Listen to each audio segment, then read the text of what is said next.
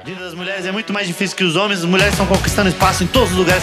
Todos os lugares tem mulher agora. Tem mulher juíza, tem mulher pilota, tem mulher tudo. Mulher homem, tem mulher homem. Olha como nós somos foda. Falou, ah, nem como homem você expressa. Sai daí, deixa eu ser homem, porra. Infelizmente ainda tem machista. Plano 2018 tem machista pra caralho. Eu sou totalmente feminista. Eu quero casar com uma feminista, aliás. Quero casar com uma feminista mesmo, assim. Muito. Quero casar com uma feminista porque elas querem trabalhar fora e não gostam de trabalhar. Então.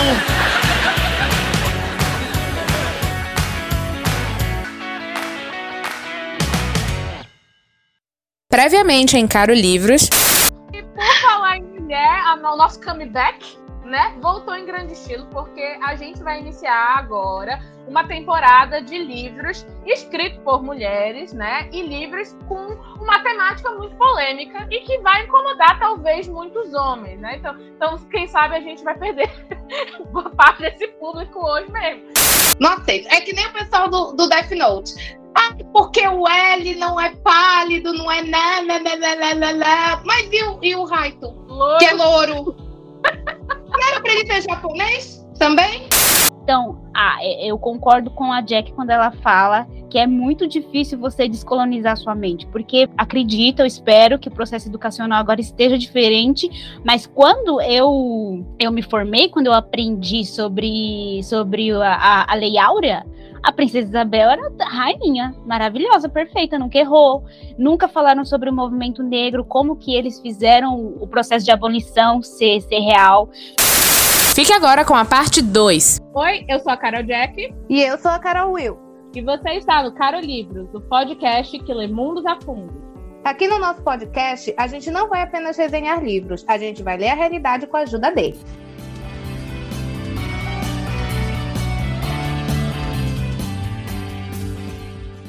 né? A, a palmitagem, como tu falou, seria se ela tivesse um interesse específico, né? Como se ela estivesse negando ela- a, a própria cor, então ela não quer se relacionar com pessoas da cor da pele dela. A questão de status. Mas assim, dentro do movimento, do movimento negro, se uma liderança tem um relacionamento com uma pessoa branca, essa liderança ela seria questionada também?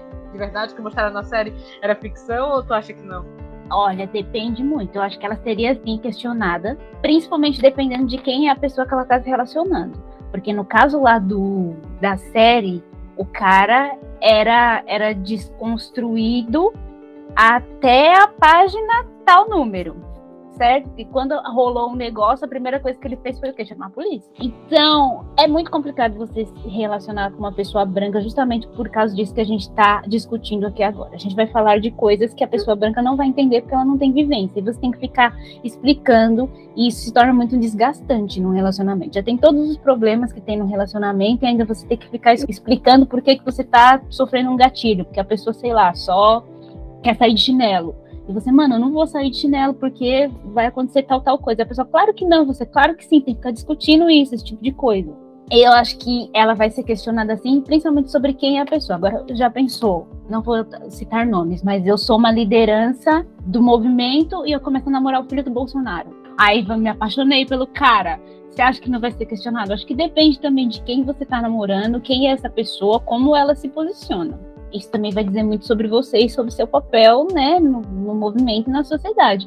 Só que realmente é uma questão muito profunda de você ficar discutindo, porque você está falando de afetividade. Mas assim, o que não tem como discutir é que vai ser muito mais difícil você se relacionar com uma pessoa branca do que vai ser você se relacionar com uma pessoa preta.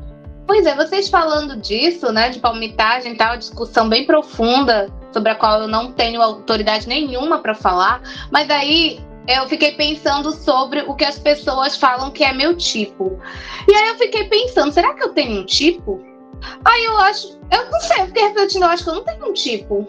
Que como é um tipo? Como é, assim, você ter um padrão de aparência ou de comportamento? É tipo isso? Pessoas deprimidas e com problemas para resolver na vida serve como como tipo? Aí tem que trabalhar na terapia. Mas eu tive uma discussão muito parecida, só que aí o, o, o tópico era pessoas gordas. Eu tava conversando com um menino e ele falando, eu contando uma história de um aluno que o aluno falou assim: "Ah, eu nunca me relacionei, nunca casaria com uma mulher gorda". Aí já, já comecei a brigar com o menino, aí eu contando para esse meu amigo. Aí ele falando assim: ah, mas aí você tem que ver que muita gente pensa isso, mas ele teve coragem de falar, porque ele não é obrigado a se relacionar com uma pessoa gorda. Eu falei assim, mas eu não tô dizendo que ele é obrigado a se relacionar, só que ele está se privando de conhecer uma pessoa e eventualmente gostar dela por causa de um tipo físico. Aí esse menino falou assim: não, mas ele não vai gostar da pessoa. Eu falei, então o seu tipo de relacionamento é super baseado no físico só. É impossível você se apaixonar por uma pessoa gorda. Então você é gordofóbico. Exato, mas é isso que eu tava falando. Essa questão da, da afetividade e, e, e, se é preconceito ou não, ela é uma linha muito tênue que realmente é difícil de ver. Mas vou contar aqui meu caos de novo.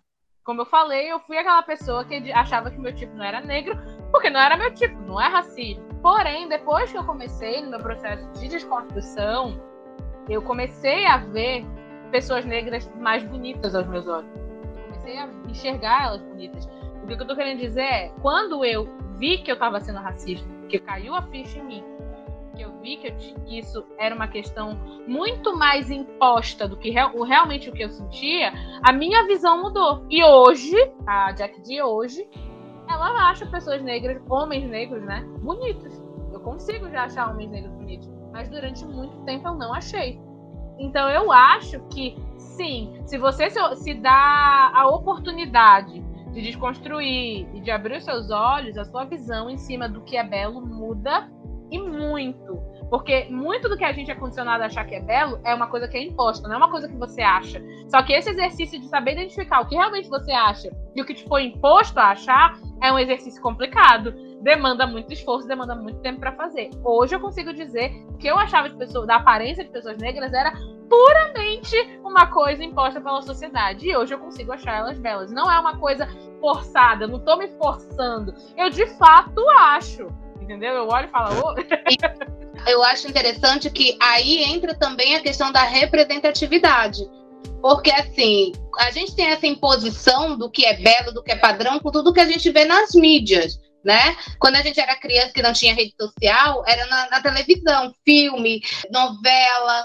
Então, você não vê esse tipo de pessoas representadas como belas, acaba influenciando aquilo que a gente sente também em relação a isso, né? Então, é, o pessoal fica falando que representatividade é mimimi, mimimi, mimimi, mas é, quando você começa a ver, a ter contato, a sua perspectiva muda, entendeu? Então, a, aquela polêmica do beijo gay, né?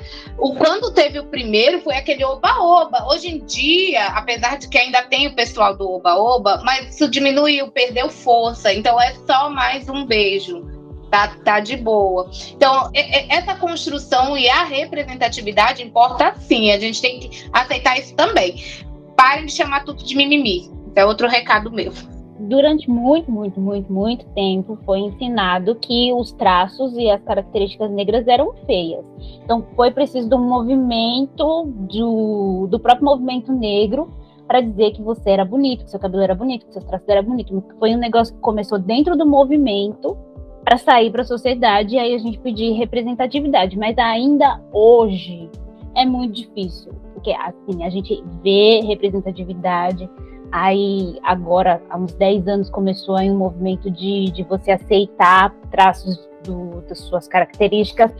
A Will me conheceu com cabelo escorrido. E agora tô aqui com. Mas só foi um, um processo muito longo para eu enxergar esse cabelo como um cabelo bonito depois de muito tempo, aí agora ninguém fala que meu cabelo é feio, porque se falava, ah, é problema seu, porque meu cabelo é lindo. Mas teve um, um, um, uma coisa que veio de, de dentro para fora. Então, mas antes eu precisava de validação social e eu não achava meu cabelo liso bonito. Eu não achava, eu achava feio. Mas eu escutava tanto, tanto, tanto, tanto sobre o cabelo liso que eu comecei a ver como bonito, porque a sociedade dizia que é bonito, mas eu não achava. Então eu tava mentindo para mim mesma. Eu não me achava bonita, não que agora eu me acho muito, mas não me achava bonita com cabelo liso, Ela só que pra sociedade eu tava, né, é, aceitável. Olha, Thaís, eu sempre te achei linda e sempre disse para tu investir nos teus cachos, tá? Porque eu lembro que quando ela estava no processo lá, na, quando a gente estava adolescente, É, indo pra escola todo dia, ela precisava ficar fazendo, era chapinha, eu acho, todo, todo dia. E às vezes ela não conseguia fazer, e aí vinha com o cabelo enrolado. E aí, quando ela vinha com o cabelo enrolado, ela prendia o cabelo, ela ficava com o cabelo todo preso. Aí eu falava, mas só o teu cabelo, teu cabelo é lindo. Ela, não, mas o meu cabelo não é assim, não é assado, não sei o que, não sei o que. Até que ela alisou definitivamente, né? Mas eu sempre falei pra ti, tá? E para com esse negócio de você achar feio que tu é linda. Para com isso eu, eu sempre achei cacho uma coisa linda, mas o crespo, que era tão marginalizado, né? Chamava de cabelo ruim, cabelo lá, né? Até uns termos bem horríveis que usavam. É um cabelo que foi altamente estigmatizado e que eu acho maravilhoso. Eu tô falando do, do cacheado, né? Tô falando do crespo mesmo, né? que é diferente do cacheado. E eu acho que essa mudança de visão, ela é refletida hoje em dia porque tu vai no supermercado, numa farmácia, alguma coisa, e hoje você vê uma série de produtos voltados para cabelos crespos, cabelos cacheados. Então, se tornou para o mercado ter adotado é porque tá dando dinheiro, então tem muita gente levantando essa pauta. Né? O mercado não vai fazer uma coisa para ele perder dinheiro. Então, eu acho que é uma coisa boa hoje em dia a gente ter isso. E eu acho que boa parte a gente tem que atribuir à internet. Porque, querendo ou não, a gente começou a ter blogueiras, né, negras, é, blogueiras cacheadas. Hoje em dia tem um nicho, né, dentro da internet, as cacheadas. Você tem aquelas, aquelas blogueiras que só falam de cabelo cacheado, de como cuidar dele. Então, hoje eu acho que, que isso mudou e, e, a internet, quando ela quer, ela traz coisa boa, né? Não é só, só porcaria, só ódio, briga, né? Tiro, porrada e bomba, ela traz coisa legal também. Inclusive, eu tive acesso a boa parte das informações, quando eu li o livro da Djamila agora, foi o que a Will falou, né? Eu senti que muita coisa eu já tinha tido contato antes, eu já sabia, digamos assim. Muita coisa que eu li eu já sabia. E eu.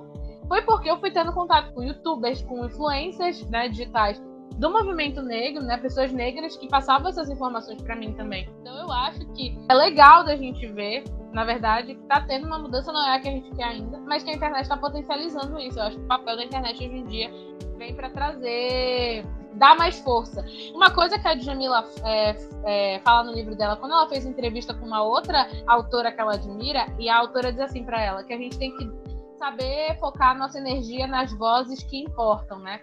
Então é aquela história, a gente não tem que ficar dando tanta vazão para aquelas pessoas que dizem que é feio, que os negros são piores, que o cabelo, o teu cabelo não presta, isso, aquilo, né? A gente tem que, hoje em dia, a gente tem que realmente é, direcionar para onde vale a pena. E essas pessoas não valem a pena.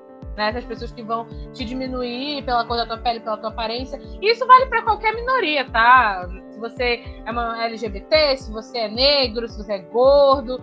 Isso tudo vale para todo mundo, né? A gente tem que, na verdade, focar a nossa energia em locais que valem a pena. Infelizmente, tem muita gente que vive dessa reverberação do ódio. As redes sociais trouxe é, o pior que tem dentro da gente que é isso, né? A movimentação em torno do ódio, ela engaja mais do que uma movimentação que não é em torno de uma discussão, de uma briga.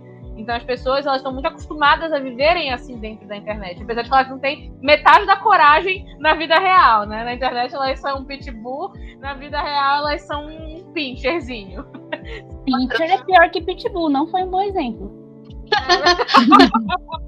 Não, mas eu vi de, de dois cachorros que assim, tem um, um, portão e aí um tá latindo pro outro raivosamente, como se eles fossem se pegar, se, se brigar e tal. Aí o portão vai abrindo e eles vão acompanhando o portão, brigando através do portão. Quando o portão abre todo, que ele some, né? E os dois olham um pra cara do outro sem o portão, eles desistem da briga, vai cada um pra um lado diferente. As pessoas estão assim na internet. É exatamente isso. E aí a, a Lilith trouxe, né, já uma vivência dela, que já nos leva para o nosso próximo tópico, que é uma coisa que a Jamila também bate no, muito no livro dela, que é a questão do corpo negro, né? De como o corpo da mulher negra ele não está dentro dos padrões de beleza euro, eurocêntricos e de como esse corpo ele sofre uma erotização forçada, que já é histórica, né? Que já está aí vem desde a época da colonização, onde as mulheres, as escravas eram violadas, né, pelos senhores de engenho, elas eram estupradas e tal. Um exemplo que a Jamila trouxe, mais uma vez no livro, e que me deixou assim passada, porque é nessas horas que eu vejo assim, eu acho que tem que vir um meteoro, sabe, e, e matar logo todo mundo, porque não tem mais jeito pra gente não. É quando ela fala da Vênus de Otentote, né? A Vênus de Otentote era uma mulher que chamava Sarah Bartman, que ela era nascida na África do Sul e ela foi levada, né, contra a vontade dela, obviamente, para a Europa. E na Europa ela era exposta como se fosse um animal em espetáculos circenses dentro de uma jaula. O corpo dela, né, era ali humilhado e exposto, porque segundo esses europeus, ela era considerada bárbara, exótica, né? O corpo dela era considerado assim, porque ela tinha a, as nádegas grandes, né? O quadril e as nádegas grandes e a vulva dela, os grandes lábios da vulva dela eram grandes, mais do que o padrão. E isso era uma característica do povo dela, das mulheres do povo dela. E aí a região íntima dela, na verdade, era considerada uma espécie de cartão postal para fazer turismo, sabe? Para as pessoas irem lá e, e olharem aquele animal exótico como se estivesse num, num, zoológico mesmo. E ela era tratada sem um pingo, de, um pingo de dignidade. Ela não era vista como uma pessoa, né? Ela era colocada ali como objeto. Nem animal são tratados desse jeito, e nem depois de morta ela teve um enterro digno. Não deram a dignidade, a humanidade para ela de volta, porque depois de morta ela foi, os pedaços das partes íntimas dela foram colocados no museu, no museu do homem em Paris para ser exposto. É nessas horas que esse é um caso extremo, né? Mas que eu acho que ilustra bem como o corpo da mulher negra ele é desumanizado. Isso é uma coisa que ela fala muito, né? A humanidade é tirada da mulher negra. Ela não é vista como um ser humano. Ela é vista só como uma fonte de desejo sexual para ser usado realmente como um objeto. Eu fiquei horrorizada, na verdade, quando eu li essa parte do livro, eu fiquei, meu Deus do céu, vem meteoro, vem, acaba logo com essa desgraça desse planeta, porque não, não tem mais jeito pra gente. Quem é que faz uma coisa dessa, gente, sabe? E, tipo, só muitos anos depois, praticamente 200 anos, 200 anos depois, eles devolveram os restos mortais dela pra África do Sul, porque o Nelson Mandela é, pediu muito e eles devolveram. Mas se não fosse por isso, ela estaria lá como se fosse um vaso, um quadro no museu, a partes íntimas dela expostas, assim, sabe? E essa coisa da vulva dela ser grande, né? Lábios serem grandes me tocou mais ainda. Por quê? Porque eu, durante muito tempo, apesar de eu ser branca, tive um complexo muito grande com a minha vulva. Porque a minha vulva, ela também tem os grandes lábios bastante avantajados. E quando eu ia, sei lá, tomar banho, trocar de roupa na frente de uma outra mulher, era sempre motivo de surpresa. De das pessoas falarem, meu Deus, sabe? O, o que é isso? É, e aí eu fiquei. Tanto que durante muitos anos, até o início da minha, da minha vida adulta, eu não ia no ginecologista nem sob decreto. Falasse a palavra ginecologista perto de mim, eu ia surtar. Eu ia logo falar que eu não ia, que eu não ia, que eu não ia.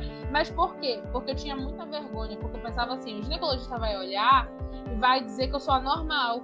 Entendeu? Que, que isso aqui não tá normal. O que, que ele vai achar de mim? E aí eu ficava pensando tanto nisso, no que aquela pessoa fosse ver e que ia achar feio, que eu não ia no médico, de jeito nenhum.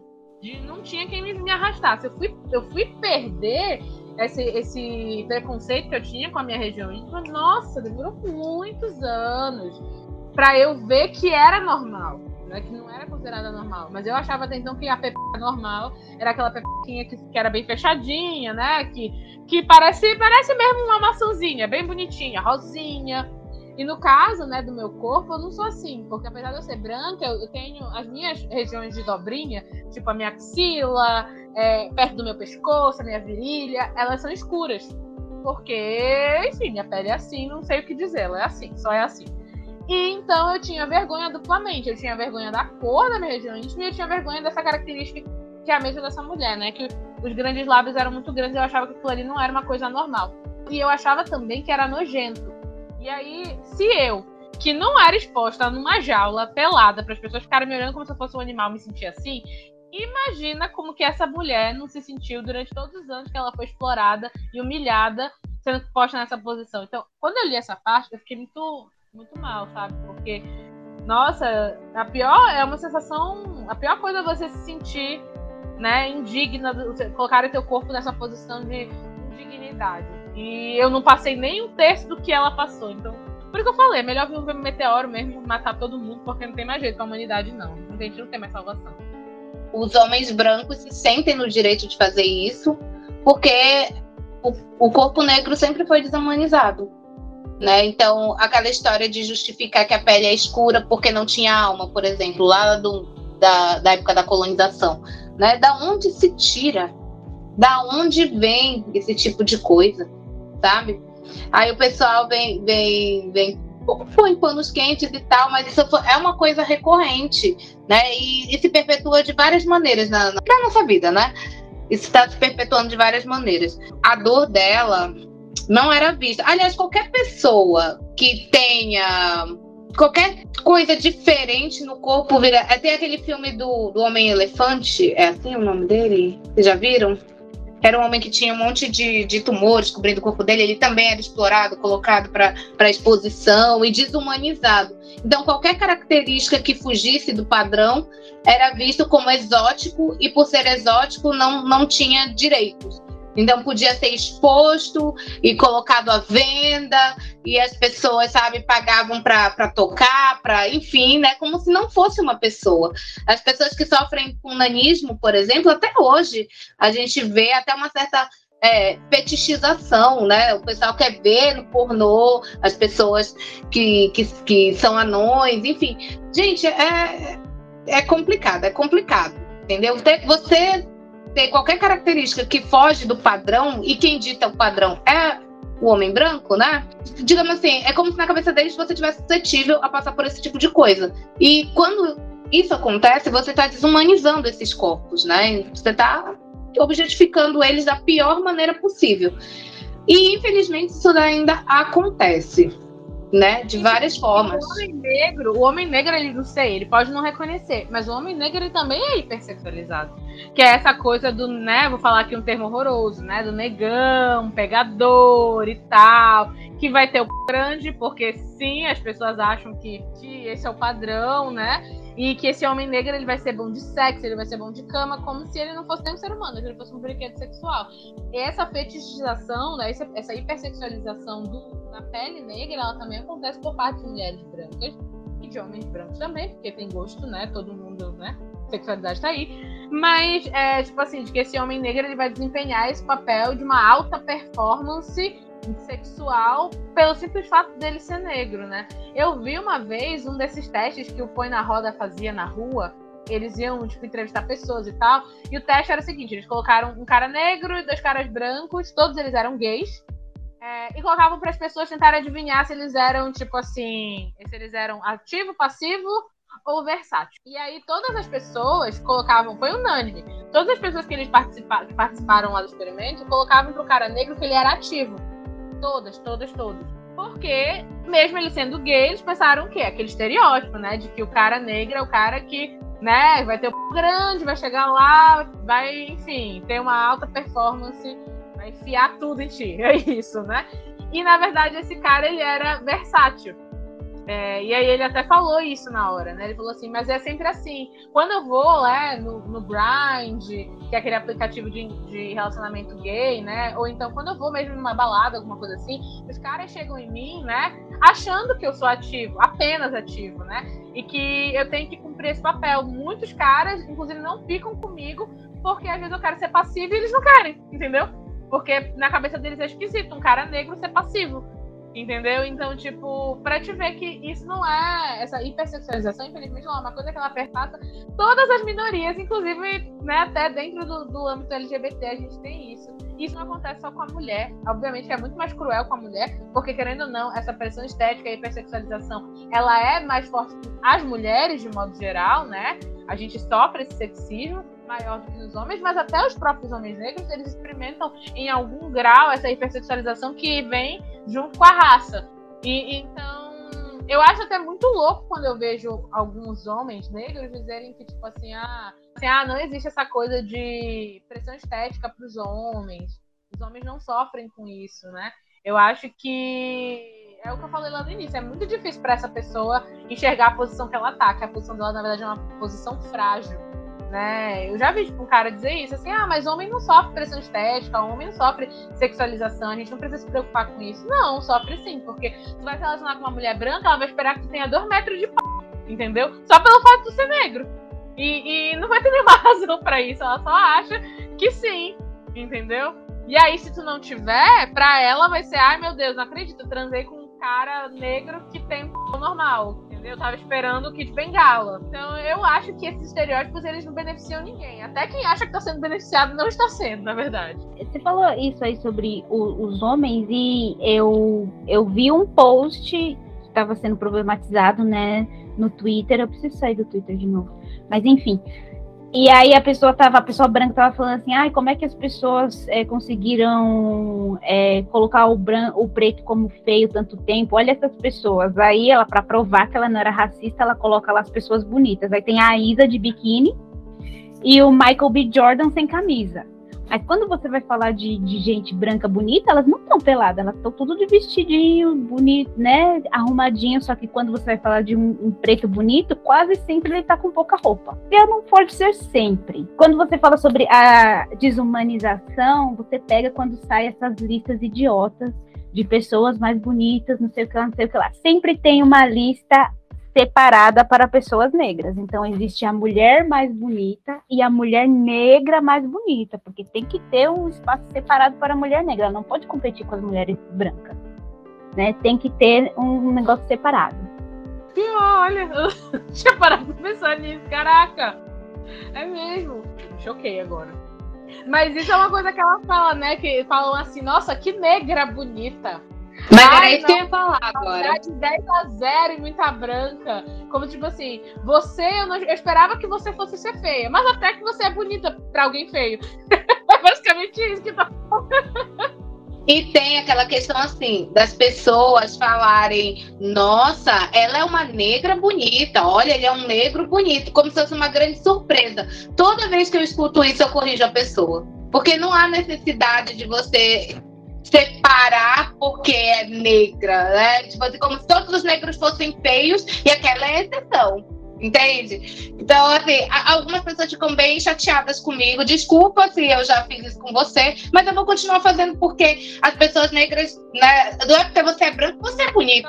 Olha o Bolsonaro aí. E são então, pessoas, então, assim, não fala, olha aquela é uma branca bonita. Ah, olha, esse é um branco bonito. Não fala isso. Mas, mas pra pessoa. É ah. Isso aí também entra no que a Jack falou, que você não vê o branco como raça. O branco é o normal. Então você não precisa falar ela é uma mulher branca, bonita, porque é o normal.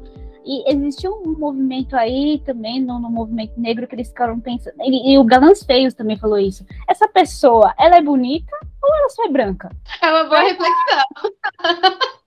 É verdade. E eu vi uma atriz que ela. Eu não sei o nome dela porque ela não é tão famosa assim, tipo a Viola Davis. Mas ela é uma atriz negra lá dos Estados Unidos e eu só vi ela em um filme, Estrelas. Ai, esqueci o nome do filme, gente. Também uma vovozinha. Aquele Estrelas filme Além do Tempo. Isso, daquelas mulheres negras que trabalhavam gente, na Gente, que filme maravilhoso. Qual Nossa. É o nome da protagonista? Essa atriz eu não conheço ela muito. Eu conheço as outras, mas ela eu não conheço. Sabe eu não sei o nome dela, mas eu posso pesquisar. Peraí. Cherry Parker. Cherry Parker, tá. Cherry Parker. A Cherry Parker, uma vez eu vi uma entrevista dela, em que ela tava fazendo, inclusive, pra premiere desse filme, do Estrelas Além do Tempo, em que ela dizia que muitas vezes ela era confundida com outras atrizes negras. Então, tipo, o pessoal ia lá e cumprimentava ela e chamava ela de Viola Davis, entendeu? Porque na cabeça das pessoas brancas, todas as negras são iguais. É tudo a mesma pessoa. Eles não conseguem ver a individualidade das pessoas. E aí, uma vez eu vi um post muito legal que era assim: é uma colega minha que é negra, né? No Facebook, ela postou assim: pessoas brancas, os negros são tudo iguais, as pessoas brancas. Aí colocaram um monte daquelas atrizes de Hollywood, tudo loira, que é uma cara da outra, inclusive que dá pra. Eu confundo a que faz a Lois do, do novo Superman, eu confundo ela com aquela que faz os delírios de consumo. Ah, eu esqueci o nome. Beck Bloom.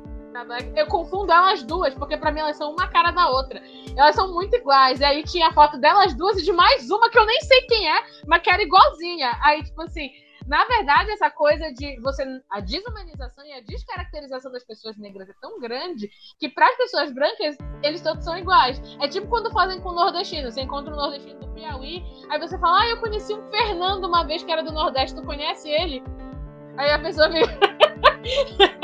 sabe, você sabe o tamanho do Nordeste? Você sabe quantos Fernandos tem no Nordeste? Então, tipo, é a mesma coisa. É como se você não achasse que a pessoa. É, todo mundo é igual, né? Não existe individualidade, porque você descaracteriza totalmente aquela pessoa da humanidade dela. Então não existe individualidade. E ela tava falando exatamente disso, porque ela saía na rua, cansou de, de fãs de outras atrizes negras virem bater foto, cumprimentar ela, que não era ela, entendeu? Aí ela disse: a gente tem que começar. É, isso, isso prova de que a gente tem poucas mulheres negras no cinema, nas telas do cinema, e isso também prova de que as pessoas elas nos veem de maneira diferente. Porque as mulheres de Hollywood são todas brancas e loiras, mas elas não são confundidas. Você não vai confundir a Angelina Jolie com outra pessoa. Você não vai confundir outra atriz branca, pensem aí, a Nicole Kidman com outra pessoa. Mas isso que você falou é muito real, deles falarem que a gente parece as pessoas que não tem absolutamente nada a ver comigo. Uma vez eu tava com uma amiga minha que não tem nada a ver comigo, nada a ver comigo. Aí vem uma pessoa falar, mas vocês são irmãs? Tipo, não, filho, ela é outra pessoa completamente diferente de mim. Só porque ela é preta, ela é minha irmã. Isso acontece muito de, de um preto pode ser qualquer um quando você tem que reconhecer criminosos. Por isso que tá caindo esse negócio de reconhecer né, bandido, né, por fotos, por causa disso, porque a pessoa vê uma pessoa negra e qualquer pessoa é aquela pessoa que assaltou ela, qualquer homem negro, né? E assim, esse era um, apesar de eu ser negra, eram um, um, um, casos que eu sempre via muito distante de mim, porque geralmente acontecia com homens negros, né? Tanto de, de parada policial, de blitz, essas coisas, não era uma coisa que eu tinha muito lugar de fala e vivência. Mas eu não sei se vocês conhecem o caso da, da Bárbara Querino. Ela é uma dançarina, uma atriz, que ela ficou presa um tempo por causa de um crime que ela não cometeu, que ela foi reconhecida pelo cabelo. Aí eu fui olhar a, a, a, foto da menina e o cabelo dela era o meu cabelo. Eu falei, isso aqui poderia muito bem ter acontecido comigo. E assim, ela provou que ela não estava no lugar do crime, porque parece que a pessoa que, que cometeu o crime foi uma pessoa relacionada a ela, só que ela não estava junto. Então, essa pessoa que realmente cometeu o crime falou: não, ela não estava. Ela tinha provas que ela estava em outra cidade, ela tinha filmagens, porque ela estava gravando um clipe, ela ela estava com as pessoas que estavam com ela e mesmo assim ela foi presa e condenada porque a mulher identificou ela pelo cabelo. E ela teve que ficar presa, aí depois teve que provar. Mas é assim, vocês não é preciso vocês fazerem nada para serem presos. Vocês vão correr atrás do ônibus, a polícia já vai parar, capaz de dar um tiro em vocês, entendeu? Eu fiquei passada. Vocês estão acompanhando esse caso da mulher da casa, da casa abandonada na internet? Eu nem, nem pra, quis ver. Pra quem não sabe esse, esse, esse caso, né? Fiquei sabendo recentemente. Pelo Twitter também, também tem que sair do Twitter. O que que aconteceu? Tinha essa mulher lá que, numa cidade, parece que é no interior de São Paulo, se não me engano, eu acho que é São Paulo. Ela parecia. ficava aparecendo na janela de uma casa toda maltrapilha, toda uma carcomida num, num bairro lá. E aí as pessoas começaram, né, a notar e meio que tava virando lenda urbana. Tipo, a galera tava achando que era fantasma, alguma coisa assim, né? A mulher aparecendo na janela com uma cara meio pálida e tal. E aí começou a ganhar repercussão na internet. Mas na verdade não era nenhum fantasma, não. Era uma mulher de verdade mesmo, vivíssima. Só que esta de Takuja, ela é americana, ela é estrangeira. E ela estava aqui no Brasil foragida. Fugida da justiça dos Estados Unidos porque a família dela e ela escravizavam uma mulher negra lá nos Estados Unidos. Tipo, ela tinha uma empregada doméstica que não era empregada doméstica, não ganhava salário, não ganhava nada. A mulher vivia em condições subhumanas dentro da casa dela, sendo maltratada, explorada, enfim. Era escravidão mesmo. Esse é o nome. E aí a família dela para lá toda foi presa e ela fugiu para cá pro Brasil para ficar na casa que a família dela tinha Brasil. E aí, a polícia foi lá bater na casa dela para prender ela, porque afinal de contas ela era uma foragida da justiça dos Estados Unidos. E quando entraram na casa, viram que tipo, a casa tava assim, horrível, tipo, caindo aos pedaços. Bem, uma casa bem escrota, sabe? Tudo sujo e tal. E aí, que entraram duas figurinhas, né? a, a situação já é escrota. É uma mulher que escravizou uma pessoa, né? Uma pessoa, outra pessoa. Mas aí entra duas pessoas para tornar tudo muito pior aqui no Brasil. Aqui no Brasil é assim. Não importa quantas coisas estejam ruins, elas sempre podem piorar. Me entra da Atena na história, que foi fazer a cobertura, né? Aquele programa horroroso dele.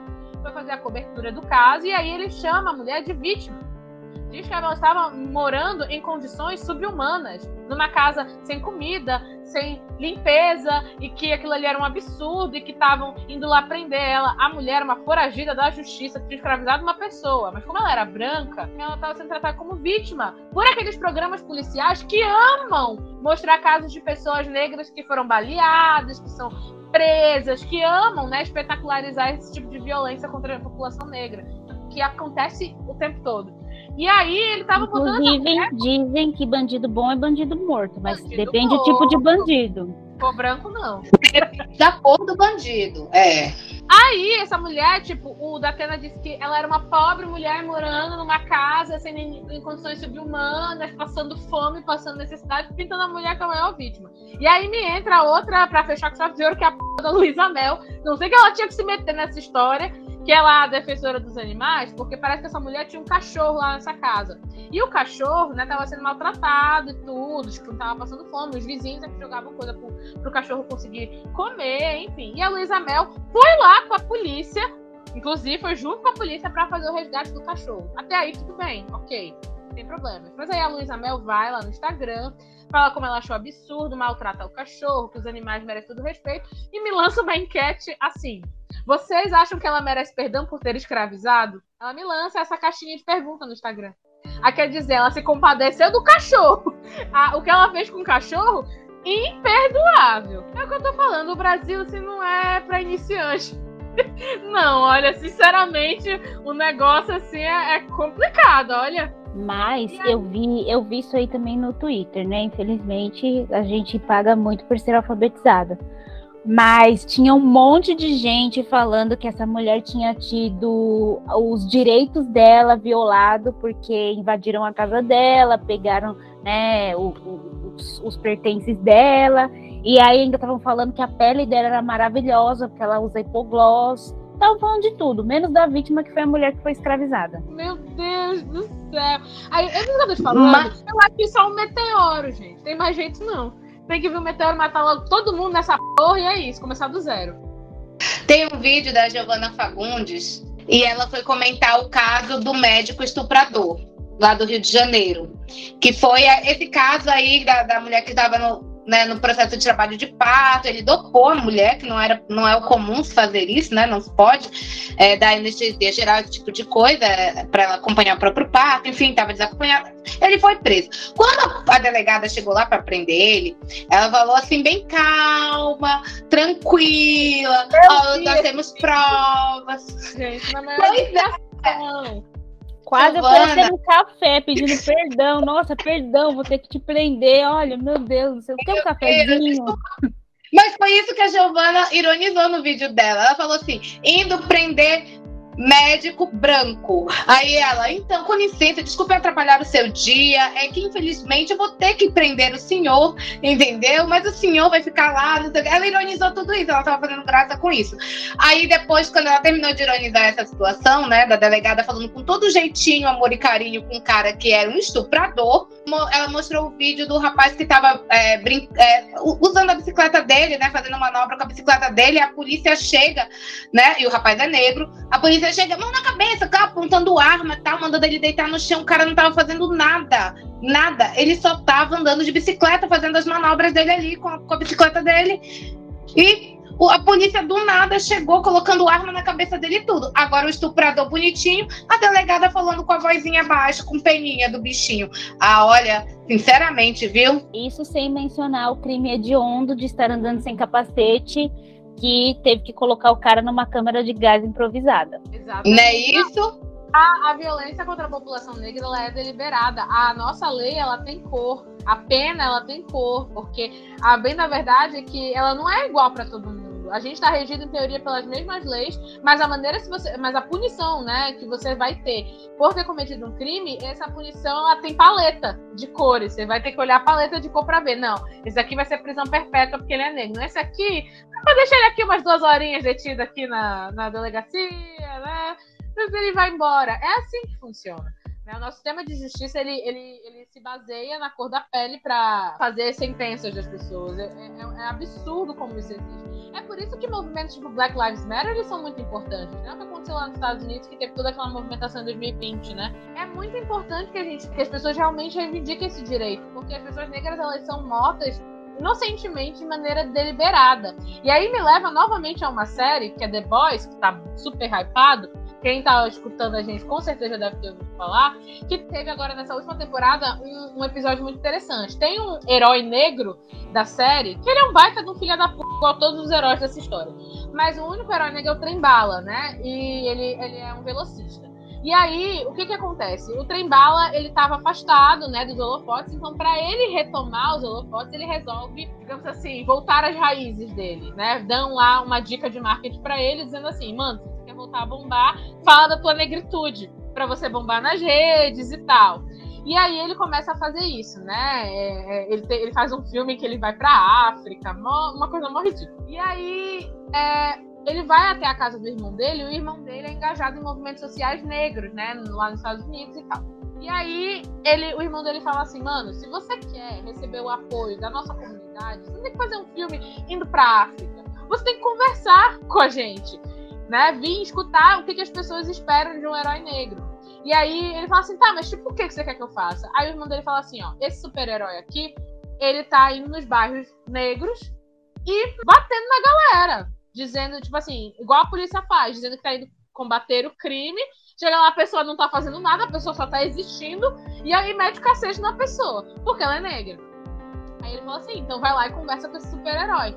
E aí, de fato, ele consegue conversar com esse super-herói, né? E aí o cara fala assim: tá, tá bom, eu não sou racista, mas eu vou pedir desculpa. E aí ele leva esse super-herói até o centro comunitário, o bairro lá do irmão dele, né? Tem um monte de pessoa negra pra esse super-herói que é branco pedir desculpa. E aí, no meio da desculpa, ele meio que fala assim: ah, é, desculpa se eu ofendi alguém, se vocês me entenderam mal, né? Mas afinal de contas, estatisticamente falando, as pessoas negras cometem mais crime. Está nas estatísticas. Então eu só estava fazendo o meu trabalho. Tipo, pedindo desculpa, tipo, não pedindo desculpa. E aí o pessoal começa a ficar bravo, tipo assim: ah, você é um grande filho da puta. Isso aí não é desculpa, não sei o que. O pessoal começa a xingar ele e ele começa a se irritar.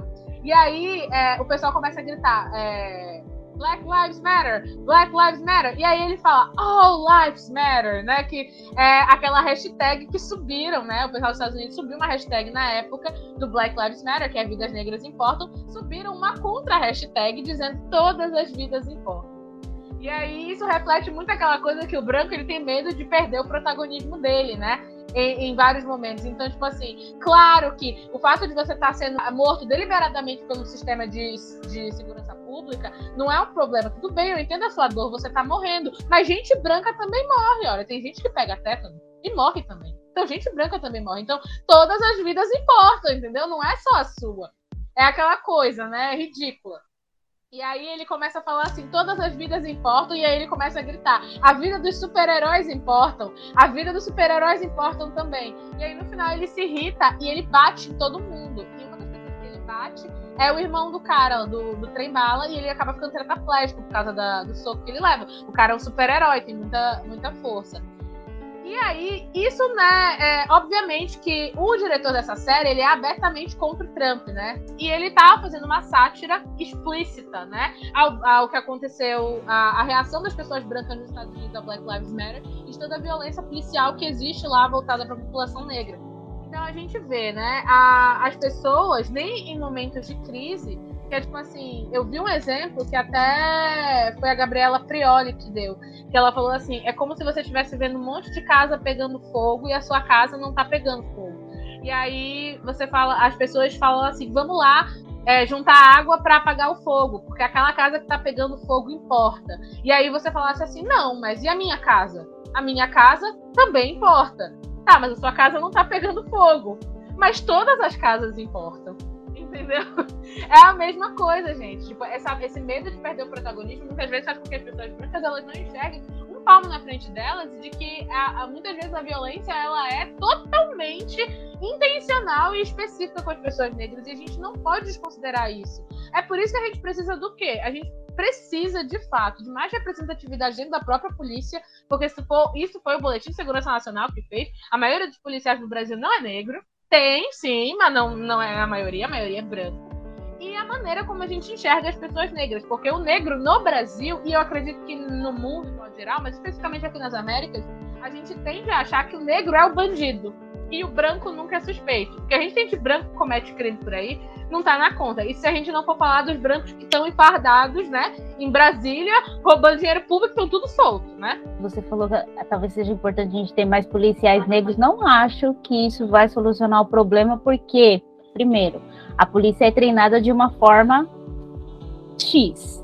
É assim, ela é treinada cumprindo ordens de pessoas. Quem são essas pessoas? Essas pessoas é que tem que mudar, não o cara que está cumprindo ordens. Existe sim os policiais que eles são deliberadamente racistas e existem os policiais que, os policiais que eles estão cumprindo ordens. Eu acho que, tem que o que tem que mudar é mais em cima. Quando muda em cima, aí pode ser que mude embaixo. Até chegar em cima, né, mano? Pois é, a liderança, ela, ela, o pessoal não vai largar o osso, né? Até aqui no Brasil, a gente teve um, uma presidenta, uma, arrumaram um jeito de, de dar o impeachment nela, entendeu? E, e ela é branca, né? Ela não é negra. E, mano, o pessoal não vai largar o osso do poder, né? Isso daí é uma coisa que a gente tem que tomar na marra. E aí, a, a importância da, do, dos políticos, né? Que, que fazem parte da minoria, estarem lá ganha muito mais relevância. Porque é um processo que realmente a, começa na base, as pessoas tomando conscientização, mas a gente só tomar consciência não vai fazer diferença porque a gente não está lá naquela escala do poder, né? Então precisa ter pessoas lá para mudar, digamos assim, como que as coisas acontecem dentro da hierarquia, enfim. Então, as eleições estão chegando, viu, galera? Pensem bem. Se você é bolsonarista, não nos escute, por favor, não exista. Vai embora. Mas eu acho que isso toca, é isso que eu falei, Thaís, da questão de ter mais policiais negros, eu acho que toca no que a Jamila chama, que é. Ela fala do empoderamento feminino, mas aí eu, aqui eu expando para a ideia de empoderamento negro, de modo geral, né? Tipo assim, que o empoderamento é um movimento coletivo, ele não é individual é, você, você cria condições para que, como grupo, as pessoas elas possam ocupar espaços de poder. Né? Pessoas negras, especificamente no que a Jamila fala, mulheres negras ocupam espaços de poder. Então, tipo assim, a gente só vai ter um movimento de chegar lá em cima vindo de baixo, pelo menos essa é a visão que eu tenho. Então, eu acho que não ia resolver o problema, de fato, mas só o fato de você ter mais policiais negros e eu digo policiais aqui de todos os gêneros, porque também é um absurdo que a gente tenha um contingente menor de mulheres dentro das corporações de segurança pública. Eu acho que assim a gente consegue uma mudança. Coletivamente falando, a gente avança. Eu acho difícil que só indo onde está em cima a gente vá mudar as coisas, né? Até porque quem está em cima lá deve estar muito tempo e está na hora de sair, né? E só para derrubar quem está lá em cima é quem está embaixo. Nós somos maioria, a gente tem que, né, ter essa, essa união e, e, fazer essa força. Menos é assim que eu penso. É tipo, é muito tópico. Eu até entendo, tipo assim, é difícil da gente pensar que isso vai acontecer. Olha o Brasil do jeito que tá, né? Nós somos tantos e a gente tá tão passivo a, a tudo que tá acontecendo na nossa frente, né? Os maiores, todo dia é um absurdo e ninguém faz nada. Né? A gente meio que tá anestesiado. Eu entendo, mas eu penso que já seria um passo importante a gente dar representatividade negra dentro dos 10 dos órgãos de segurança pública, principalmente. A gente não tem quase pessoas negras e mulheres ocupando espaços dentro dessas instituições. Tanto que eu até hoje eu acho um absurdo é, que, por exemplo, dentro das Forças Armadas, as vagas para as mulheres são vagas especiais. Não são vagas de ampla concorrência. Tipo assim, eles abrem 50 vagas para homens, duas para mulheres. A que vai entrar na, na Força Armada é uma mulher branca, não vai ser uma mulher negra, porque a mulher negra Sim. dificilmente vai conseguir. Mas também as mulheres, nós não queremos entrar nesse tipo de espaço, pelo medo até de sofrer violência. Tem relatos de mulheres no exército que sofrem estupros coletivos dos colegas dela.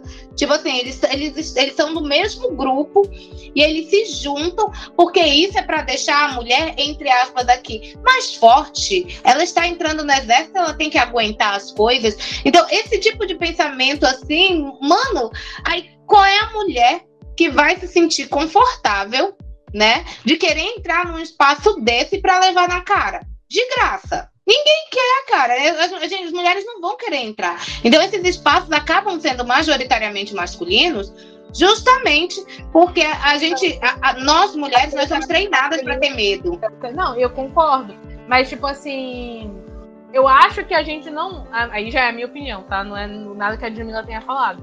Eu não acho que a gente vai resolver o problema se a gente não forçar essa nossa entrada nesses espaços. A gente precisa. Tem que forçar, tem que desmatar essa, esse, né? Esse campo aí, esse lote. Mas o problema é que a gente tá, a gente sofre opressão de tanto, de tanto lado, sabe? Olha, recentemente eu soube de um caso de assédio dentro do ambiente de trabalho. Uma colega minha relatou para mim e tal. E, cara, você entende assim, não importa onde a gente esteja, a gente é oprimida o tempo todo. E quando você fala que aquilo aconteceu com você, você é desacreditar, às vezes até por outras mulheres. Então você não quer contar aquilo nem para outras mulheres, porque as outras mulheres vão olhar assim: ah, mas tu não deu brecha, ah, mas tu não aceitou? Ah, mas tu não tava de sorrisinho? Ah, mas eu te vi conversando com fulano ciclano, entendeu?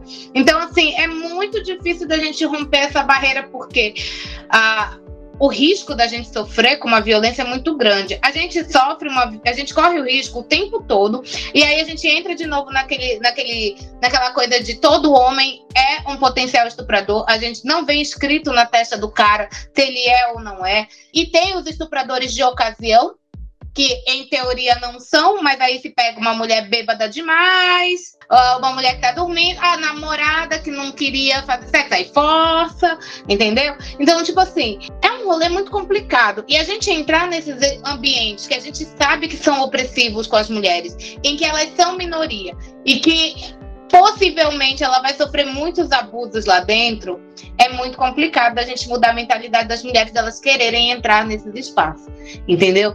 Então, assim, é, eu admiro muito as mulheres que conseguem, né? Eu conheço algumas policiais femininas, elas são mulheres realmente fortes em todos os sentidos da palavra, porque o tanto de coisa que elas escutam, que elas aguentam, é muito, muito, muito, muito complicado, muito mesmo.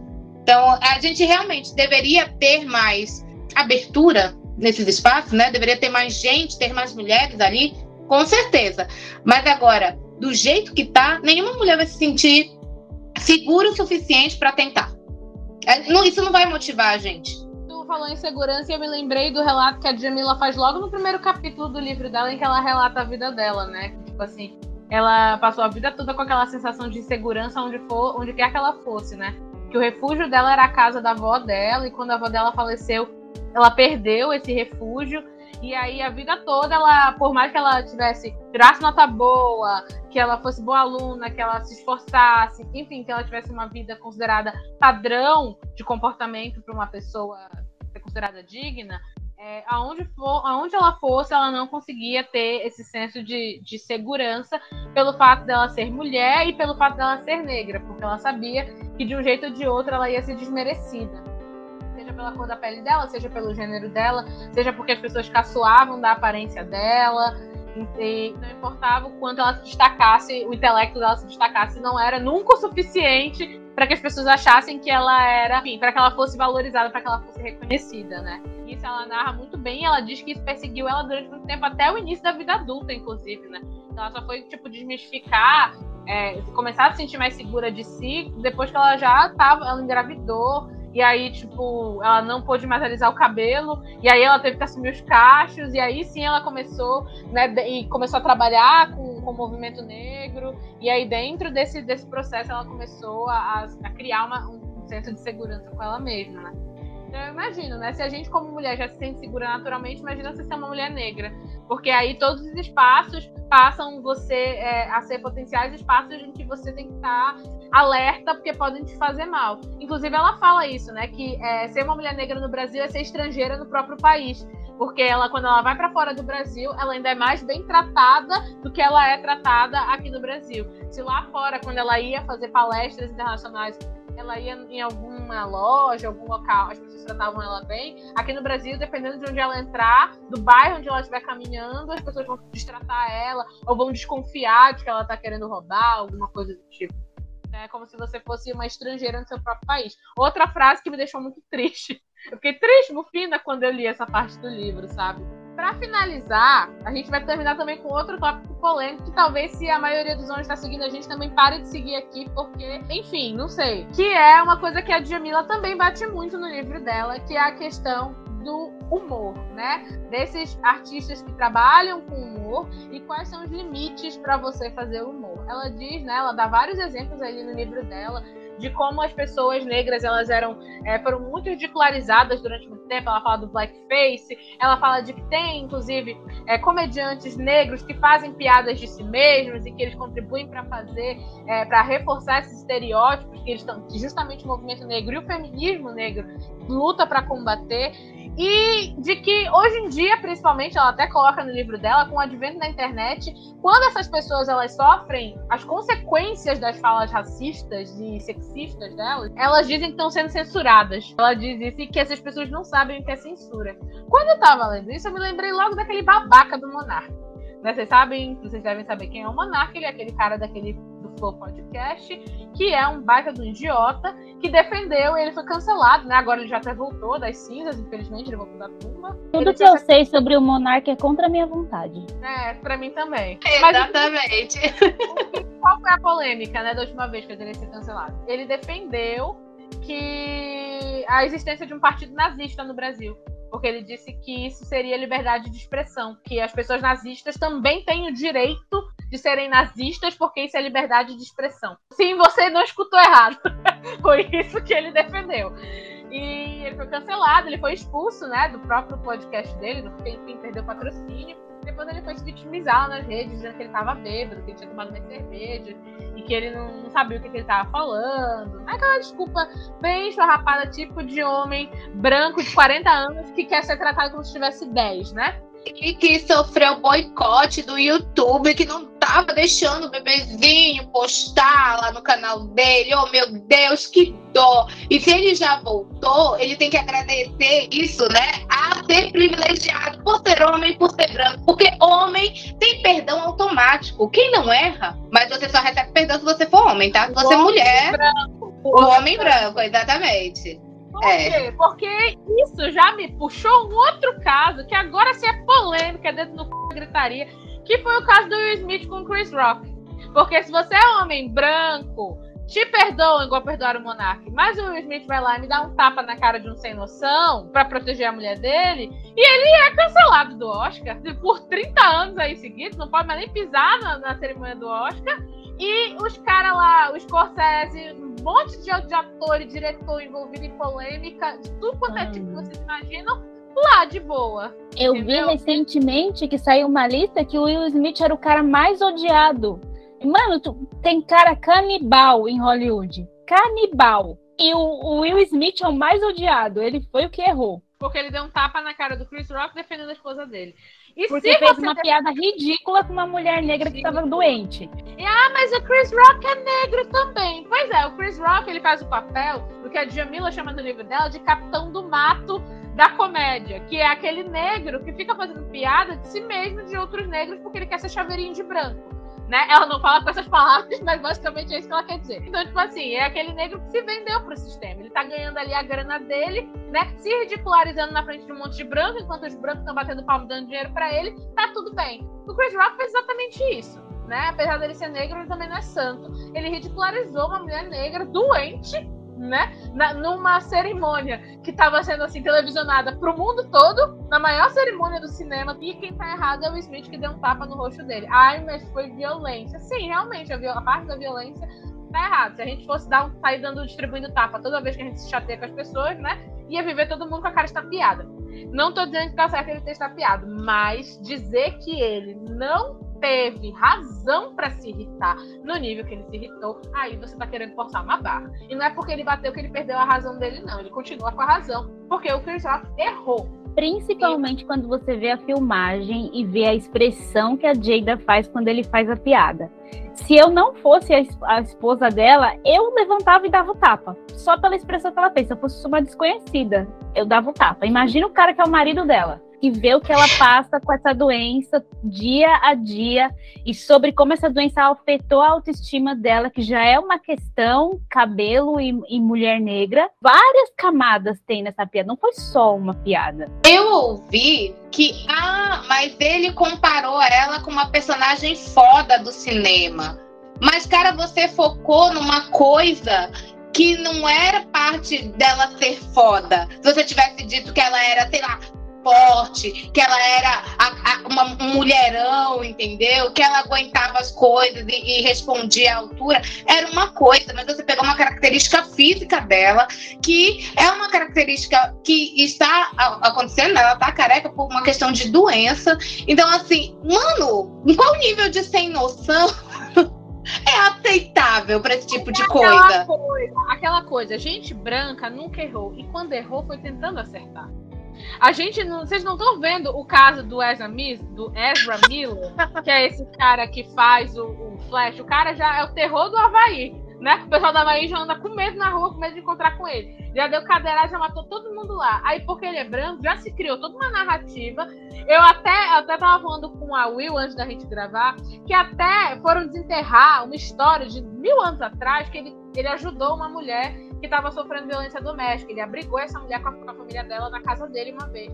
A mulher sofria violência doméstica do marido, bababá. Beleza. Bacana, mas tô de boa. Mas isso não retira a cadeirada que ele deu na mulher dentro do bar no Havaí, entendeu? A mulher continua no hospital. Não é porque ele ajudou uma mulher que sofreu violência doméstica que a mulher do hospital vai sair do hospital por causa disso. Estou curada, porque o Ezra Miller ajudou uma mulher que sofreu violência doméstica lá em 2010. Estou curada. Milagre, né, da medicina isso agora. Então, tipo assim, é, já tá se criando toda uma narrativa pra, tipo assim, mostrar que se ele errou, ele errou, mas foi tentando acertar porque ele é uma boa pessoa, ele tem um bom coração. E com o Smith não tem esse trabalho de tentar reconstruir a imagem dele, de mostrar tudo de bom que ele já fez e que aquilo ali. Porque o que eu vejo é, o homem branco, quando ele erra, as pessoas querem te convencer de que foi. Primeiro que as pessoas querem primeiro te convencer que ele não errou, mas quando é uma coisa que não tem mais jeito, Tipo assim, o já deu uma cadeirada na mulher, não tem mais jeito. Não tem como, né, transformar essa situação numa coisa positiva, né? Então, tipo assim, eles tentam fazer o quê? Ah, ele errou, mas foi uma coisa pontual. Isso não é quem ele é, isso não define ele. Foi um, um ponto fora da curva. É esse trabalho que se faz em cima do homem branco. Já as pessoas negras, de modo geral, tanto as mulheres quanto os homens, quando elas erram, aquele erro vai apagar tudo o que ela fez até aqui. Você pode ter sido um santo.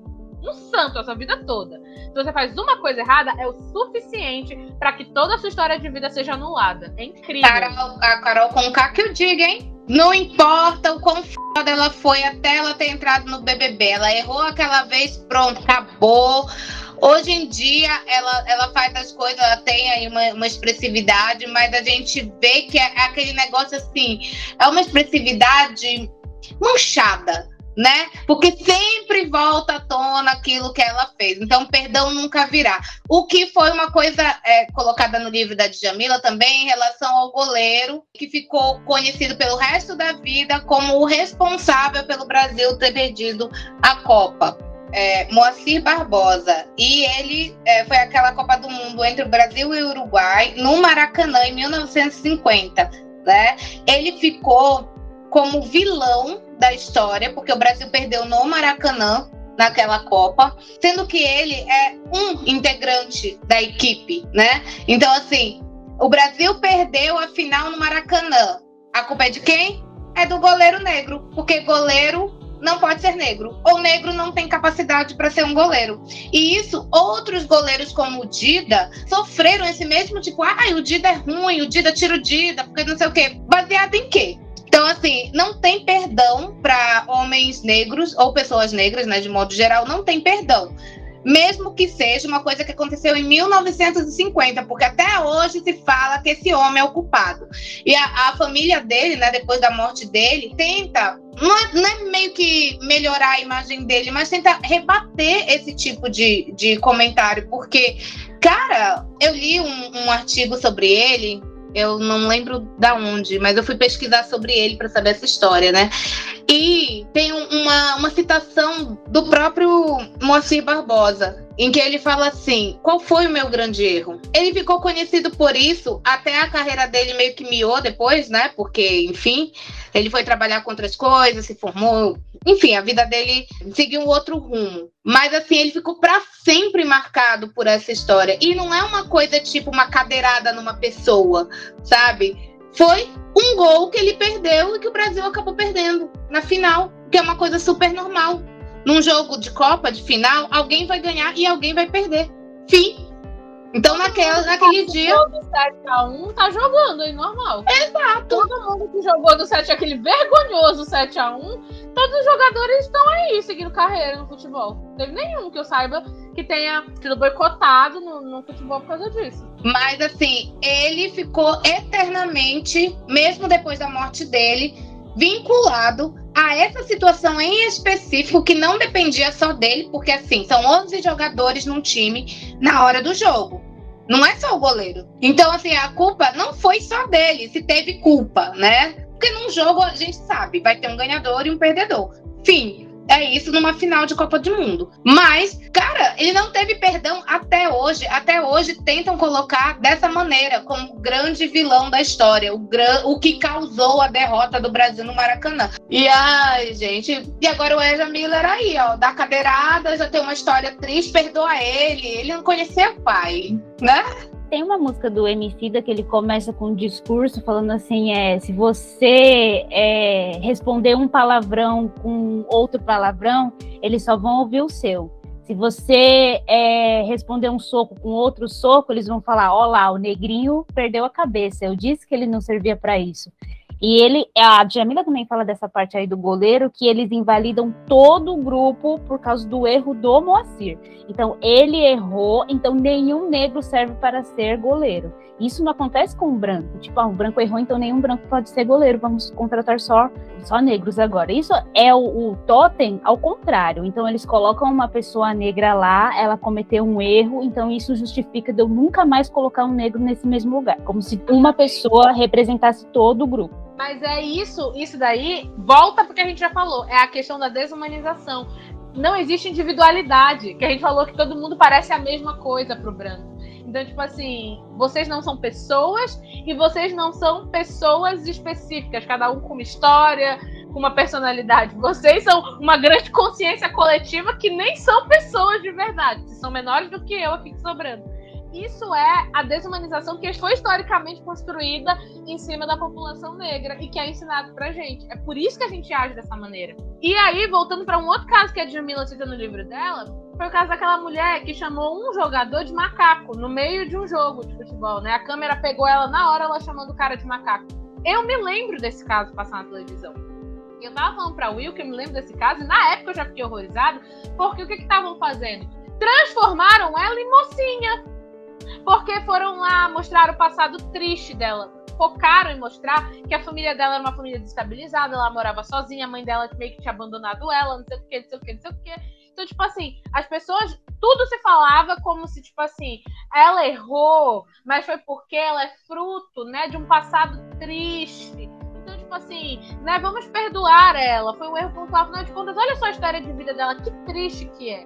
E em momento nenhum foi lá alguém ter empatia pelo cara que foi chamado de macaco. Ninguém foi entrevistar ele, perguntar como ele estava se sentindo, entendeu? Não. As entrevistas todas foram feitas para ela e no final ela se tornou tão, ela virou um mártir da sociedade que ela, tá, ela saiu dizendo que ela queria ser símbolo contra a violência racial, depois de ter chamado alguém de macaco. Esse é o nível do Brasil. Sim. Mas no então, Brasil, ser racista é muito lucrativo ser racista, você ganha um monte de seguidor, você, você recebe holofotes, você recebe é, lugar para se justificar, para falar o que aconteceu, tudo. Agora, o que sofreu racismo, ele fica lá no limbo. Tipo, é a vítima é o cara ali, mas quem vai falar sobre o que aconteceu é o racista. Tá falando, uma pessoa branca é engraçado como eles têm que distorcer a situação para que de alguma maneira ela esteja certa. Entendeu? É aquela história. Se ela errou, foi tentando acertar. Já a pessoa negra, não.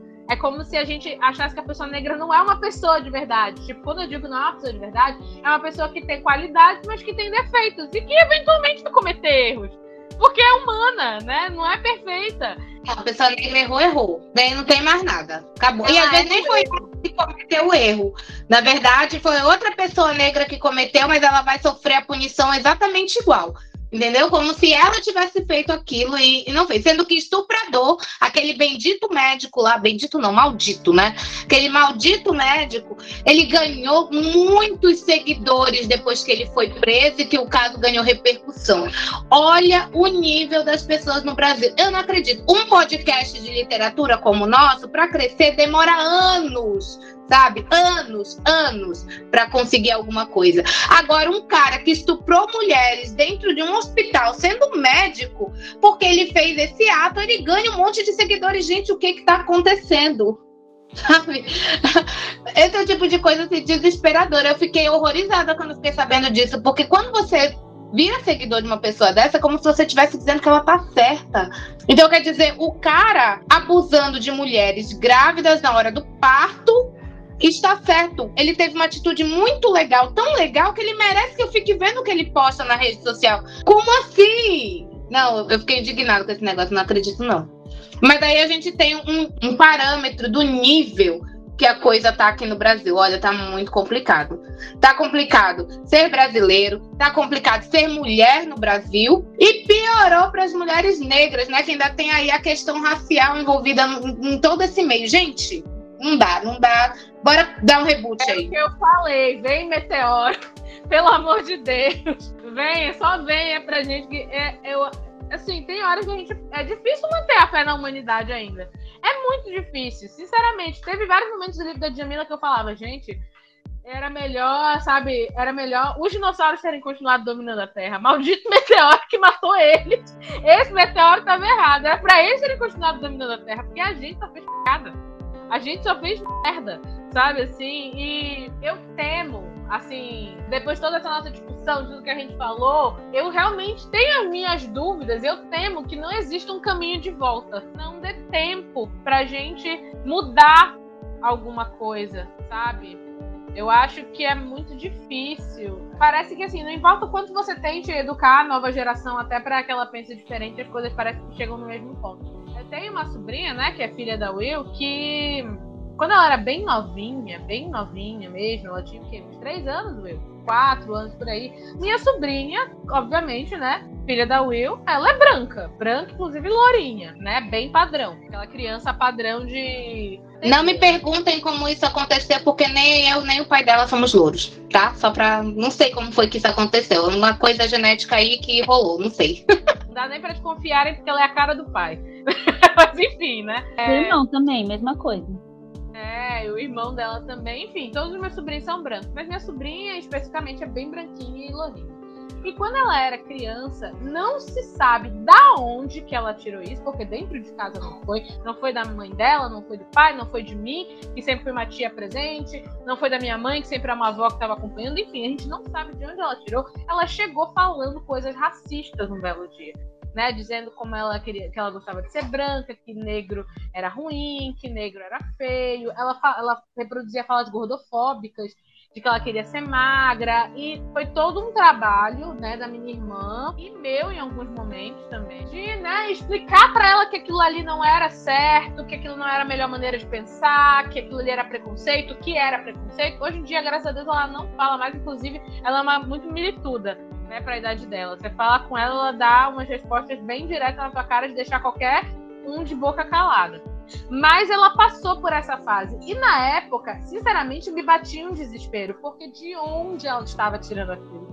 A gente não sabia, porque não era dentro de casa, ela ia para a escola, mas na escola subentende que não vai ser ensinado esse tipo de coisa, né? O professor não vai chegar lá na frente e dizer que gente gorda é feia, que negra é ruim. Então a gente, é, eu na época eu fiquei muito preocupada, eu fiquei muito feliz quando ela parou com isso. Foi uma coisa que me surpreendeu muito de estar acontecendo, mas com certeza ela escutou em algum espaço de convivência e a, a nossa né, maior aposta que seja na escola, porque era o único local onde a gente não estava perto dela, então a gente não tinha como controlar as interações. Tenho dela. outra suspeita, mas como dizem os meus alunos, abafa. É convivência com familiares, né? Outros familiares, enfim, né? Basicamente é isso.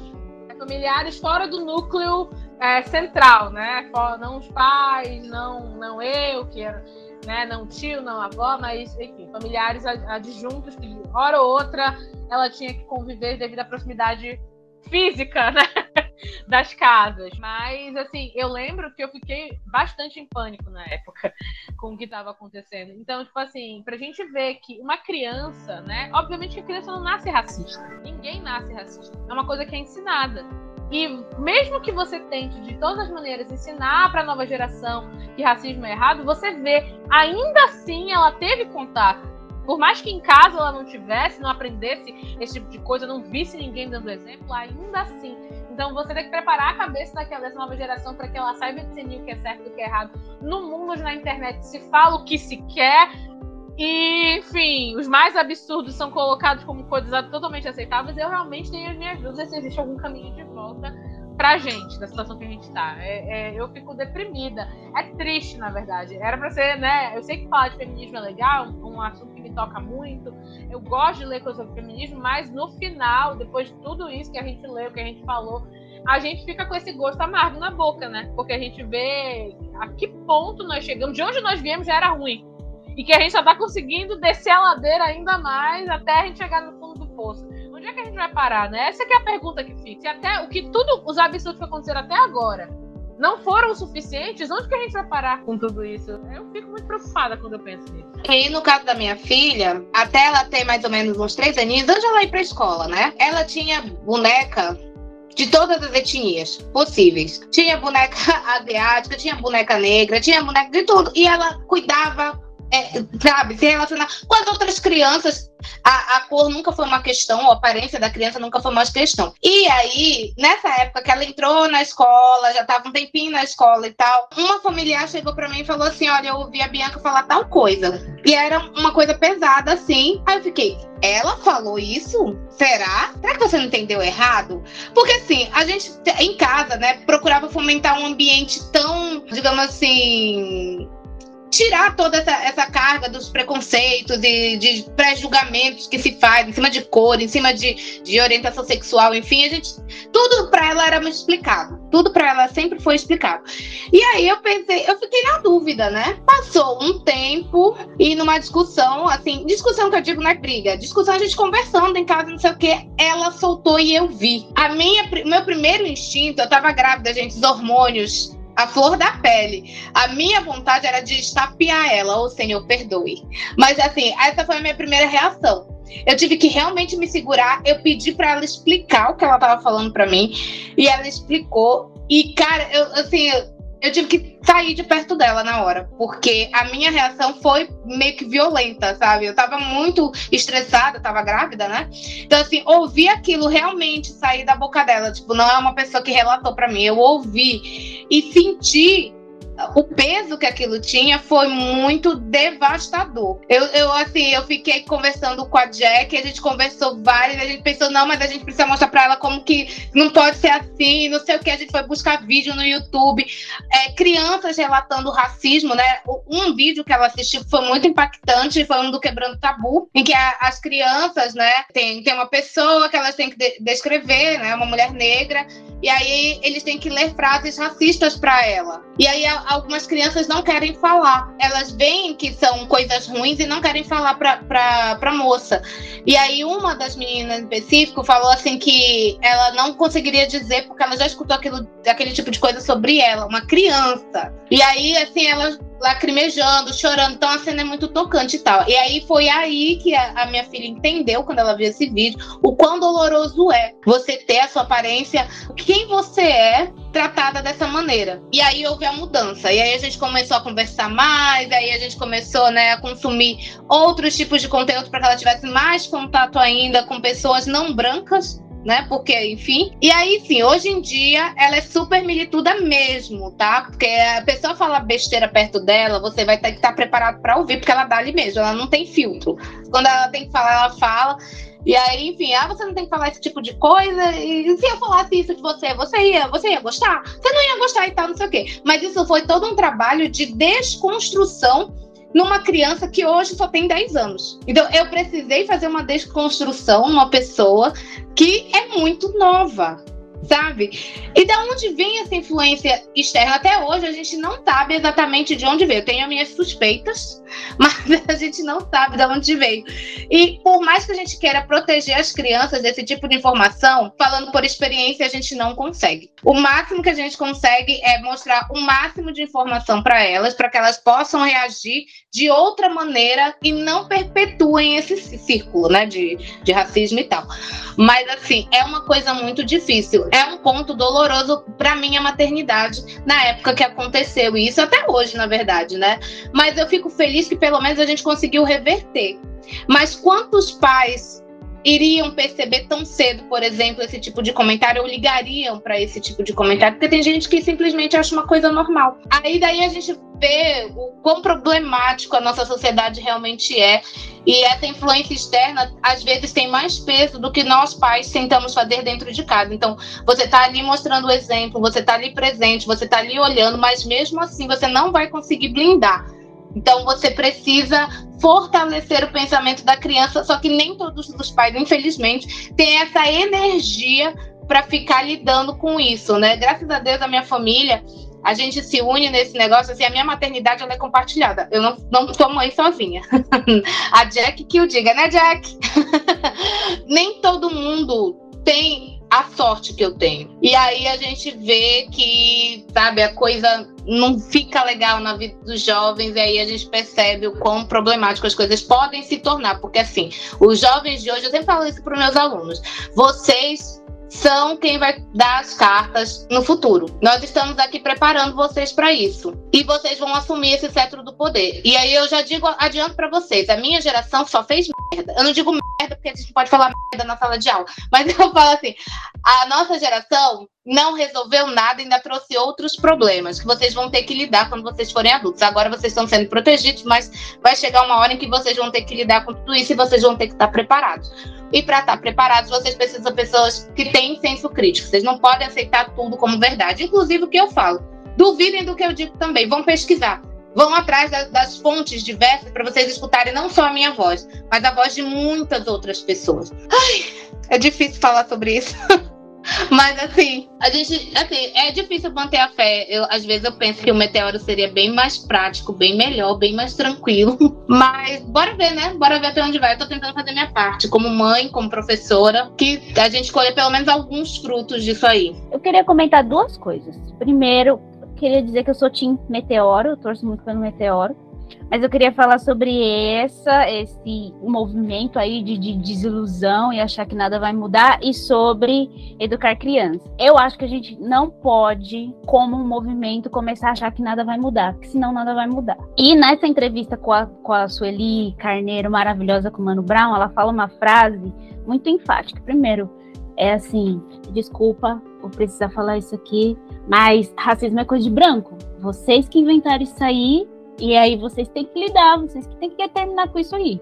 Aí ela falou uma frase que para mim foi muito emblemática. Ela falou exatamente essas palavras. Ela falou, os brancos, né, dizendo: "Nós vamos dizer que não existe racismo aqui e vocês vão fazer de conta que acreditam. Enquanto esse pacto prevalecer, não vai ter problema tá dando problema agora porque a gente resolveu romper com esse acordo. E é aí que começa a mudança. Então começaram as pessoas a romper com esse acordo, começar a denunciar o racismo e começar a gritar e falar que isso não pode acontecer. E eu estou vendo um movimento agora que as pessoas brancas elas estão mais envolvidas com isso. Tem alguns casos que tem os, os negros lutando sozinho e eles denunciando, mas nesse caso que aconteceu algumas semanas atrás, que uma mulher branca foi falar do cabelo da, da menina, que o cabelo ia passar doenças para ela, e o metrô todo parou para que essa mulher fosse levada à delegacia. Então todo mundo que estava no vagão começou a protestar e eles fizeram um escarcel para essa mulher e para a delegacia. Então esse é uma coisa que a gente não via alguns anos atrás. Então já existe uma mudança acontecendo. O que é triste é que é, é, é lento, é lento e até realmente a gente vê realmente mudanças significativas, a gente ainda vai ter que lutar muito, e lutar é muito cansativo, é muito desgastante. A gente está cansado, a gente está cansado de ter que falar a mesma coisa várias vezes, que foi o que aconteceu lá no BBB com o João e com o Rodolfo, ridículo, e a gente tem que falar, mano, eu não aguento mais ter que falar sobre piadas do meu cabelo.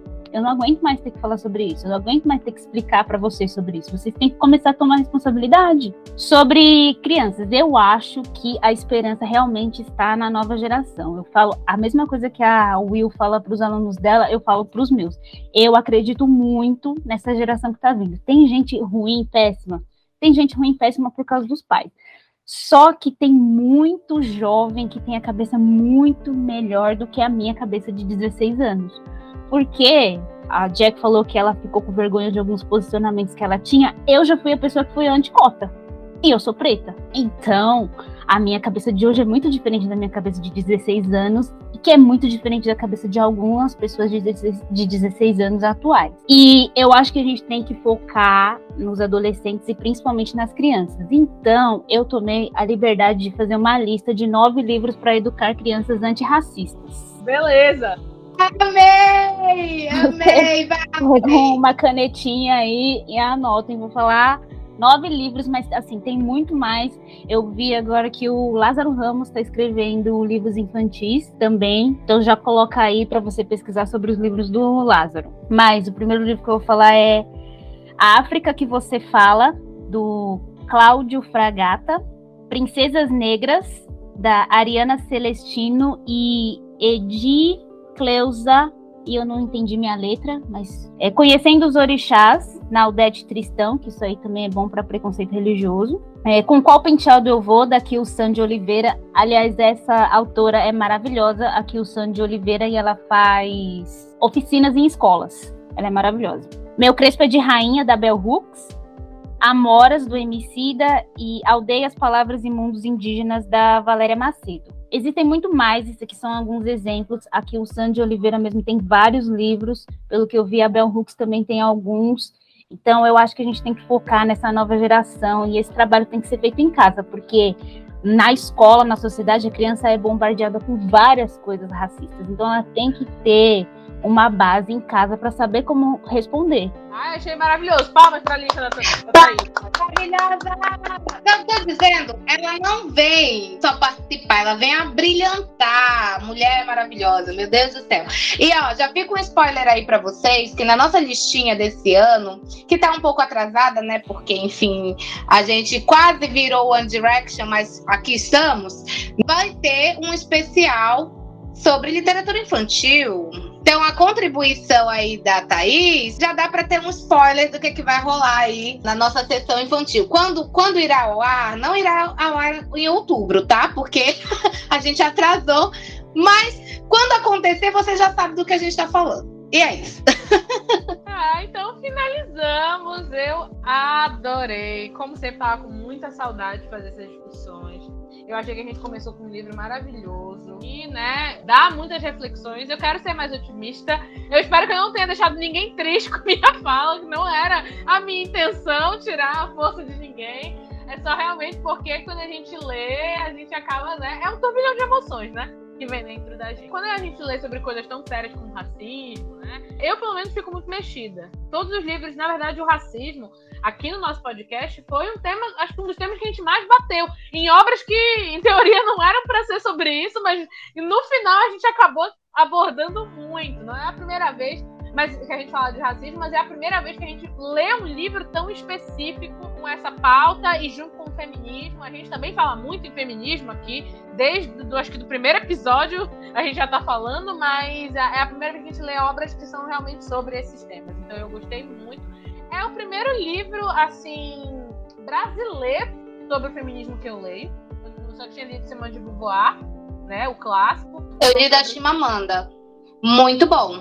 Foi a primeira, a Jamila, então eu comecei com o pé direito. Eu adorei, adorei de verdade, meninas. Eu acho que foi maravilhosa a nossa discussão. E se você que está escutando ficou até aqui, né, gostou dessa discussão, tem alguma coisa para falar, né, vá lá no nosso Instagram, comente sobre o nosso episódio, é o arroba Podcast. Você é homem, né? Você ainda vai continuar seguindo a gente? Eu quero saber. Você ainda vai continuar aqui com a gente? Você entendeu, talvez, deu uma esclarecida aí pra você? Ficou com alguma dúvida? Pergunte pra gente lá. A Thaís também é uma seguidora assídua no nosso Instagram. Se tiver alguma dúvida específica com relação à vivência da mulher negra, você também pode colocar lá, que eu tenho certeza que ela vai responder. Não tá, para dependendo do que você falar, mas ela vai responder. Eu, para finalizar esse episódio, né, quero dizer o seguinte. Gente, que saudade que eu tava. Não tá escrito, não. Eu, meu Deus, eu olhava para esse microfone aqui da gravação do episódio, né, que a gente comprou, investiu, tá? Compramos um microfone. Eu olhava e eu, ai, meu Deus, tá sem uso. Eu quero usar, eu quero usar. ah, enfim. Mas, para a gente terminar com uma frase de otimismo, eu vou citar aqui o NX0, porque entre razões e emoções, a saída é fazer valer a pena. A gente não sabe onde que vai chegar a nossa luta, né? Mas a gente espera que tudo isso aqui valha muito a pena e que você que escutou a gente repense, né? Nos siga, não nos xingue, por favor. A gente agradece. Haters não é muito legal. E aguardem mais surpresas, porque as nossas discussões, gente, a gente tenta falar pouco, mas não dá, não rola. Como eu falei, né? Você saiba que a gente leva a sério as nossas discussões, a gente vai, vai fundo mesmo. E o livro tá mais do que recomendado. A Djamila merece ser lida, né? Ela é extremamente necessária. Então, comprem o livro dela, escutem a gente e sigam a gente lá no Instagram e ela também no Instagram, tá? Enfim, queria dizer que Jack falou que foi a primeira feminista brasileira que, que leu. Vou indicar. Eu tô cheia de indicação hoje, ó, indica, indica Thaís. É, vou indicar Lélia Gonzalez, maravilhosa, perfeita. Inclusive, a Angela Davis, quando ela estava aqui, acho que há alguns anos, ela indicou, ela falou assim: vocês. Muito bom vocês estarem me lendo, mas comecem a ler feministas brasileiras. E ela falou sobre a Lélia Gonzalez. Gonzalez. Eu ia pegar um livro dela hoje, não achei na biblioteca. É uma coisa boa, quer dizer que os outros estão lendo. Então, fiquei feliz e triste porque eu não vou poder ler agora. Mas tem ela e no livro da Djamila, O Pequeno Manual Antirracista, aí é mais específico para racismo. No fim do, do livro, ela faz um apanhado de vários autores para você ir se aprofundar, porque, como o próprio nome diz, é um pequeno manual, então ela fala as coisas meio superficialmente e ela dá todo o material para você ir pesquisar. Então, tem vários autores lá, inclusive feministas. E a Chimamanda, eu preciso te dizer, ela tem falas transfóbicas, infelizmente. Vamos dar transfobia em um outro momento, porque também é uma pauta que me toca muito, porque eu sou uma pessoa não binária. Eu acho que a gente tem que falar de pessoas trans no feminismo, mas uma dor de cada vez. uma facada de cada vez, que a de hoje já foi profunda demais, já pra mim. eu não sabia dessa da Chimamanda. Como assim? Ai, ela, eu ia falar até pra você quando a gente tava conversando na ontem, não, quinta, que ela tem uma fala muito parecida com a da JK. É, é bem parecido Ai, o rolê que ela fala. Mas assim, não sei como é que tá agora, faz um tempo já que teve essa polêmica, não sei se ela mudou de ideia. Então, assim, existe isso, mas também tô falando e não sei se ela já mudou de opinião. Enfim, eu só ia me despedir e falar que eu tava com muita saudade também. E tal qual Jason, provavelmente eu voltarei. Então, me aguardem.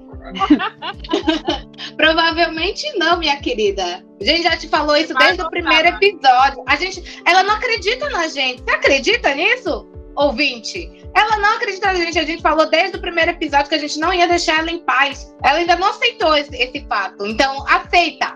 Aceita, mulher. Então tá, gente. Muito obrigada pela presença. Obrigada, Thaís, mais uma vez. Um beijo para vocês todos. Obrigado você, ouvinte. Siga a gente no Instagram, arroba Podcast.